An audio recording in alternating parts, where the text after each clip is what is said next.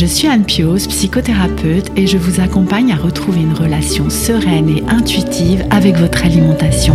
La pleine conscience du pouvoir est un podcast qui vous accompagne à reprendre le pouvoir dans votre relation avec la nourriture, à sortir des injonctions de la culture des régimes et à ne plus vous sentir seul avec tout ça. Dans ce podcast, je partage des outils, des réflexions. Je vous parle aussi de pleine conscience et d'introduire dans votre quotidien plus d'observation de votre propre fonctionnement. Je vous propose également des témoignages de femmes et d'hommes qui vivent ou ont vécu un trouble du comportement alimentaire ou une relation compliquée avec leur alimentation. Leurs témoignages vous permettront, je l'espère, de réaliser que nous sommes nombreux à nous retrouver pris au piège de cette relation toxique. Je vous laisse avec l'épisode du jour. Bienvenue dans l'épisode 83 du podcast La pleine conscience du pouvoir. Je suis très heureuse de vous retrouver aujourd'hui pour parler d'un sujet assez répandu lorsque l'on parle de relation avec l'alimentation. C'est le sujet de l'alimentation dite émotionnelle. Et comme on entend beaucoup de choses et leur contraire, eh bien j'avais envie de, bah, de, vous parler un petit peu plus de la façon dont j'aborde cette question de l'alimentation dite émotionnelle et ce que la thérapie d'alimentation intuitive a à proposer sur ce sujet.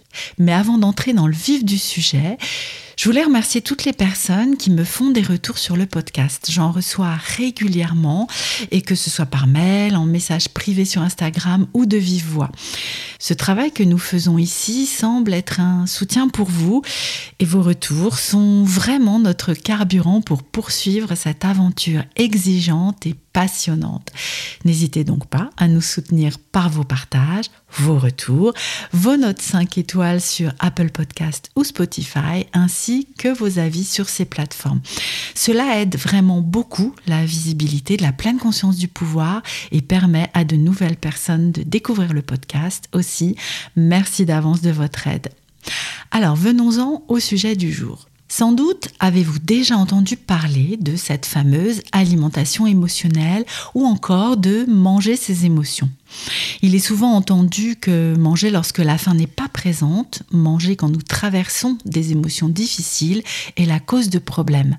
Avec généralement en filigrane l'idée que cela fait prendre du poids et que stopper ces prises alimentaires permettrait d'en perdre. Cela peut sembler logique si vous supprimez des prises alimentaires vous allez perdre du poids. C'est ce que proposent tous les régimes, restreindre notre alimentation.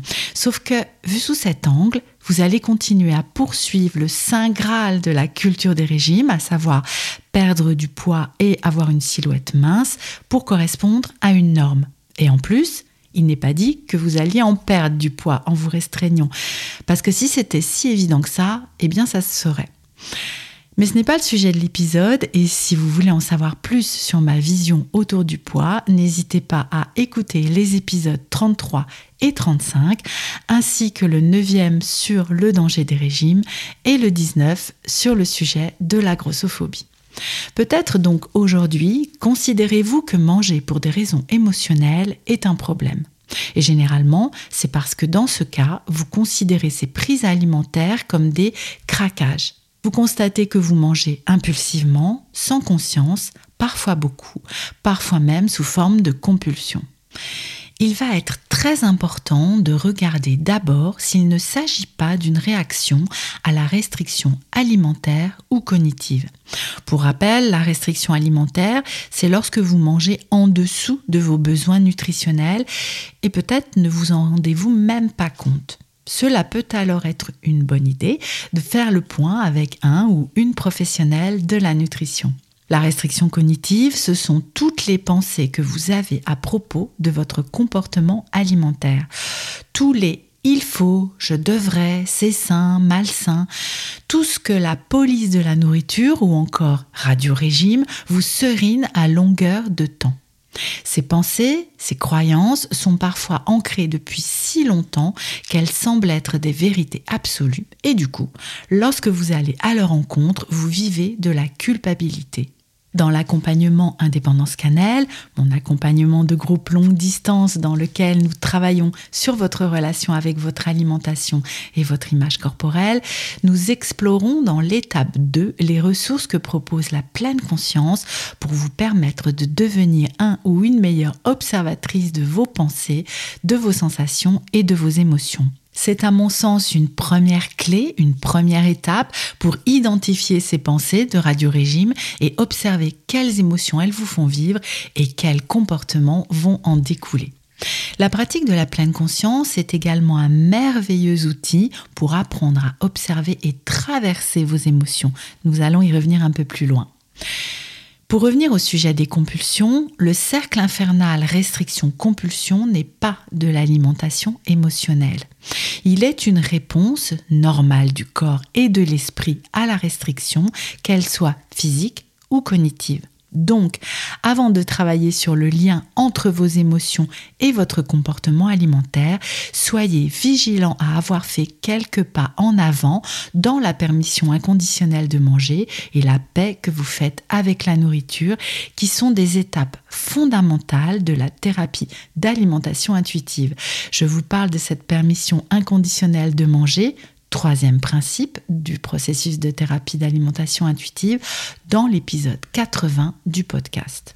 Ceci étant posé, il est important de réaliser que l'une des fonctions de l'alimentation peut être de nous aider, par le plaisir qu'elle apporte, à traverser nos émotions.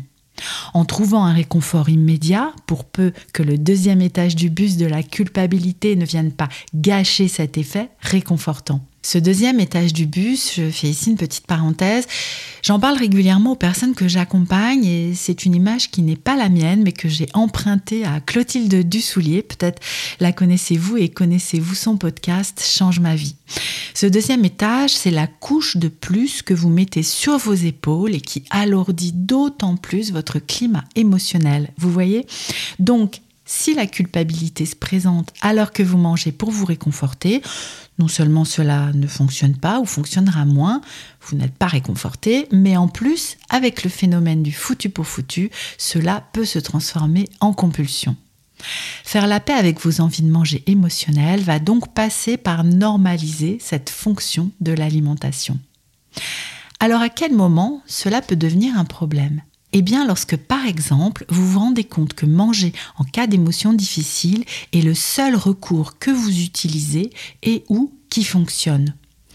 Beaucoup d'entre nous n'ont jamais appris comment traverser leurs émotions difficiles. D'ailleurs, je me centre ici sur les difficiles, mais ça peut également être le cas avec les émotions agréables. Il arrive que l'alimentation soit utilisée par exemple pour augmenter la joie ou pour prolonger un moment où vous vous sentez bien. Mais quoi qu'il en soit, peu de personnes reçoivent une éducation émotionnelle. Et de ce fait, chacun de nous fait comme il peut avec ces événements intérieurs parfois si désagréables. Les mettre de côté est alors une stratégie. Utiliser des dérivatifs en est une autre. Et l'alimentation, vue sous cet angle, me semble moins problématique que des substances plus toxiques. Je ne sais pas ce que vous en pensez. Il me semble donc important de travailler à l'accueil de vos émotions, processus qui peut prendre du temps selon d'où vous partez aujourd'hui. Comme je disais juste avant, la pleine conscience fait partie des outils qui peuvent vous aider à observer vos émotions. Elle s'exprime par le biais de sensations corporelles. Par exemple, beaucoup de personnes décrivent l'angoisse comme un serrement dans la poitrine ou une boule dans le ventre, la joie comme un crépitement plus ou moins dans l'ensemble du corps, la peur comme une glaciation, un froid dans le dos par exemple, ou un froid dans tout le corps. En observant les sensations liées aux émotions, il devient de plus en plus possible, même si ce n'est pas forcément facile, de laisser ces sensations évoluer dans le corps pour finir par se dissoudre. Et souvent, cela ne prend que quelques minutes. Bien sûr, cela demande de la pratique, de l'entraînement et plutôt dans des moments pas trop agités avec par exemple des émotions pas trop confrontantes. Les émotions sont des réponses corporelles à des événements à l'intérieur ou à l'extérieur de nous. Apprendre à les observer, à les traverser, va vous aider à avoir le choix. choisir de justement les traverser avec un accueil corporel ou de les apaiser par un moyen choisi qui peut être de manger un aliment qui vous réconforte. Et quoi de plus réconfortant que de choisir cet aliment et de le manger en étant conscient justement de ce réconfort qu'il nous procure. Une autre idée, encore une fois, si vous constatez que manger est la seule solution qui existe pour vous aujourd'hui pour traverser vos émotions, peut être de réfléchir à d'autres moyens qui seraient aussi apaisants. Pas dans l'objectif de supprimer le réconfort de la nourriture parce que ce serait mal de l'utiliser, mais pour avoir une palette de solutions réconfortantes je propose aux personnes que j'accompagne de faire une petite liste, pourquoi pas, des choses qu'elles aiment faire et qui leur apportent du réconfort.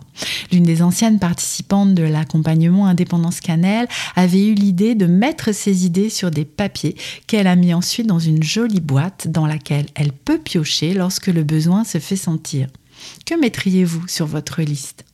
Voici quelques exemples cités par les participantes de l'accompagnement. Appeler un ami, sortir prendre l'air, vous défouler sur de la musique, pleurer, écrire, pratiquer la pleine conscience, vous faire masser, demander un câlin, jouer avec votre animal de compagnie. Je suis sûre que vous en aurez d'autres pour compléter cette liste. Evelyne Tribol et Elise Reich, les créatrices de la démarche de l'alimentation intuitive, parlent dans le principe 7 du process d'intégrer ses émotions avec bienveillance. Elle parle d'un continuum dans l'alimentation dite émotionnelle. Il y a différents degrés allant de la gratification sensorielle à la punition. Je vais vous les résumer rapidement. La gratification sensorielle, c'est le plaisir ressenti en mangeant. Nous en avons parlé dans l'épisode 80 déjà cité sur la satisfaction alimentaire.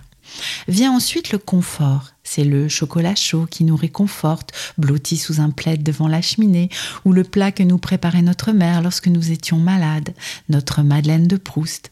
Cela peut faire partie d'une relation saine avec la nourriture, cependant, si manger est la seule chose qui vous vient à l'esprit pour vous réconforter, comme nous l'avons évoqué plus haut, cela peut vous empêcher d'aller à la source de vos émotions. Vient ensuite la distraction. Manger devient un moyen de détourner votre attention du problème pour vous éviter de ressentir le désagréable. C'est à cet endroit du continuum que vous pouvez vous rendre compte que vous utilisez systématiquement ou presque la nourriture pour ne pas ressentir une émotion. C'est aussi à cette étape que ça peut être une bonne idée de demander de l'aide pour traverser plus sereinement vos états émotionnels. L'anesthésie, comme son nom l'indique, est un moyen d'utiliser la nourriture pour ne plus ressentir, pour couper toute sensation liée aux émotions, vous mettant dans une forme d'absence, de perte de lien avec ce qui vous traverse. C'est souvent lié à une perte de contrôle de type compulsion ou crise, avec bien sûr les warnings évoqués plus haut du cercle restriction-compulsion. Enfin, la punition correspond à une forme grave d'alimentation émotionnelle dans laquelle les personnes, tellement en colère après elles-mêmes, se punissent en mangeant. Elles en arrivent à détester la nourriture et ne ressentent plus aucun plaisir en mangeant. Cela nécessite alors d'être accompagné par des personnes qualifiées. Et vous, où en êtes-vous aujourd'hui dans la relation avec vos émotions? Pensez-vous avoir besoin d'une aide spécifique pour les traverser? Vous sentez-vous souvent submergé Utilisez-vous machinalement ou systématiquement la nourriture pour les vivre? Pourriez-vous prendre aujourd'hui l'engagement de faire la paix avec vos envies de manger émotionnelles?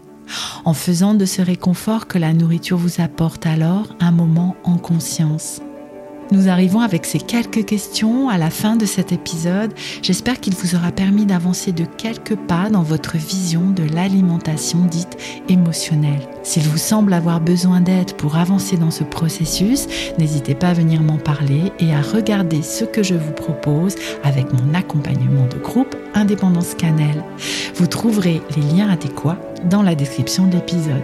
Je vous laisse pour aujourd'hui et vous dis à très bientôt pour un prochain épisode de la pleine conscience du pouvoir.